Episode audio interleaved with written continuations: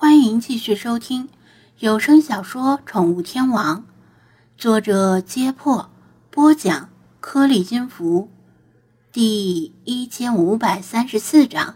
别来这套。之前张子安在暗，敌人在明，现在形势逆转，火势越来越大，为屠宰场提供了亮光。张子安没穿着员工服和保安制服。在火光中很显眼，而且其他员工都是结伴而行，只有他是老哥一个，很快就被返回的保安发现了。他带走了一台我们的笔记本电脑。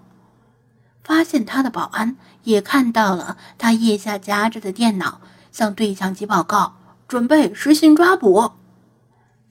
不啊！里皮特在对讲机里吼道。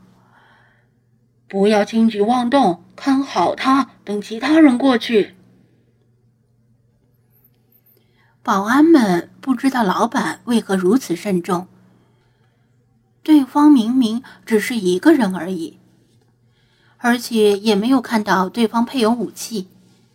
但既然老板发话了，他们就留在原地，隔着电网用太色枪对准张子安，一静制动。张子安的身体被数道手电光和数支太子枪锁定，只要他一动，估计就会被电得大小便失禁。太子枪的射程有限，而且飞镖可能会被电网阻碍，很难想象几支枪无一命中的情况。更多的保安得到讯息，正在向这边赶来。里皮特透过扩音喇叭说道。Jeff，我知道是你，咱们是老朋友了。我对老朋友一向很宽容，我很欣赏你。只要你放下电脑，举手投降，我保证既往不咎。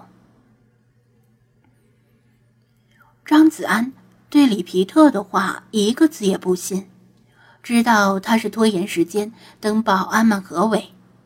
但是他现在的局面十分凶险。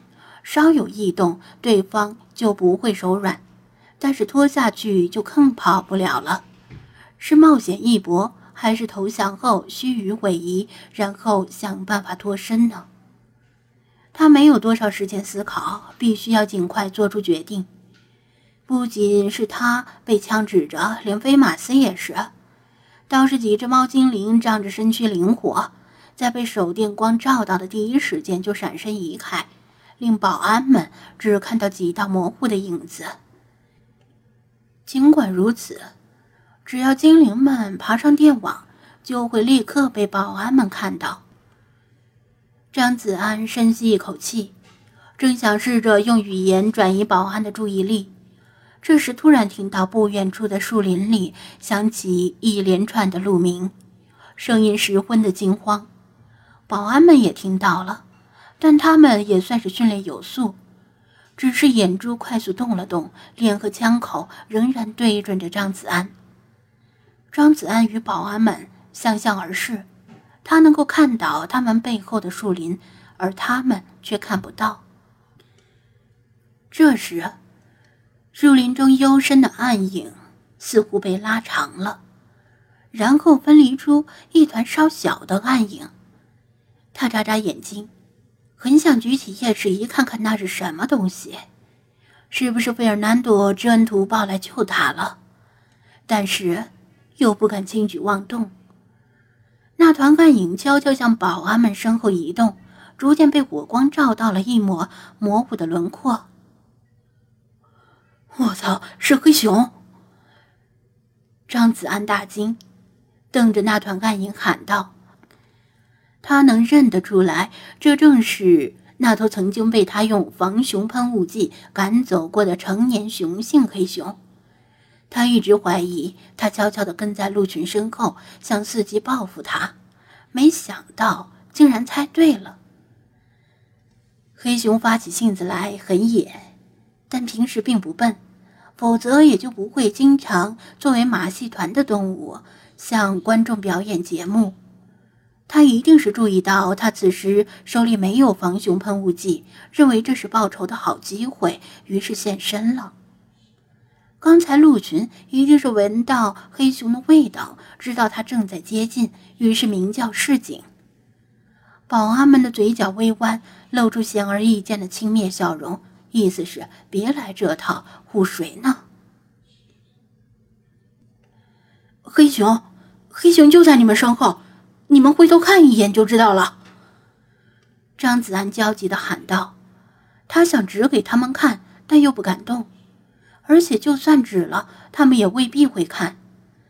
保安们以怜悯的目光注视着他，意思是装，你继续装。他越是大呼小叫，保安们越是不当成一回事，因为他们在这里待了很久，至少几年了，根本没有几个人遇到过黑熊，更没有被黑熊袭击过。黑熊大概也挺奇怪，为什么这些人要背对着自己呢？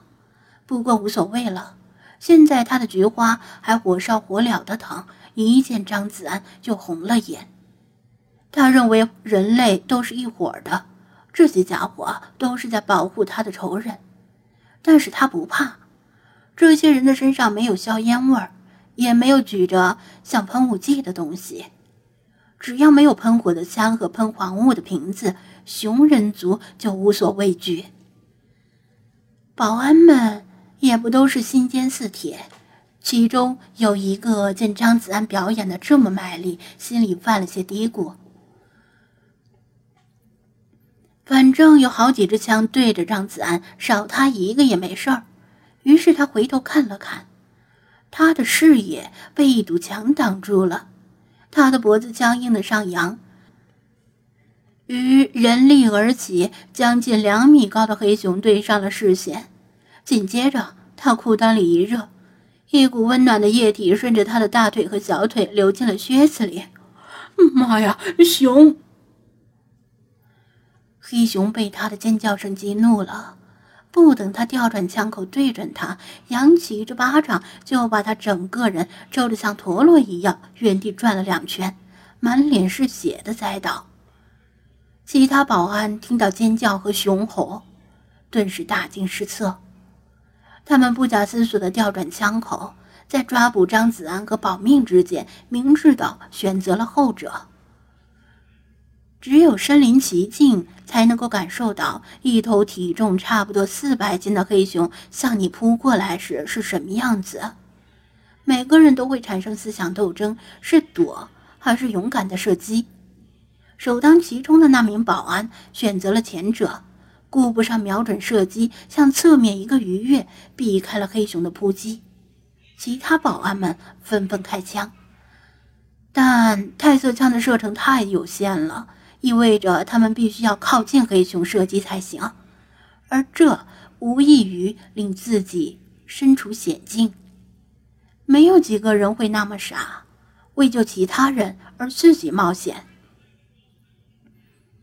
有一两只飞镖射中了黑熊，但这能令人当场身体卷曲的像虾米的电击，对黑熊来说却只能令他更加的狂怒，无法令他丧失行动力。太色枪对人有奇效，因为人怕疼，但其实连一条狂怒的大型犬都无法完全制服，顶多将其驱赶走，更何况是一头黑熊。他拔掉飞镖，怒吼着向弄疼他的人冲过去。保安们哭爹喊娘，拔腿就跑。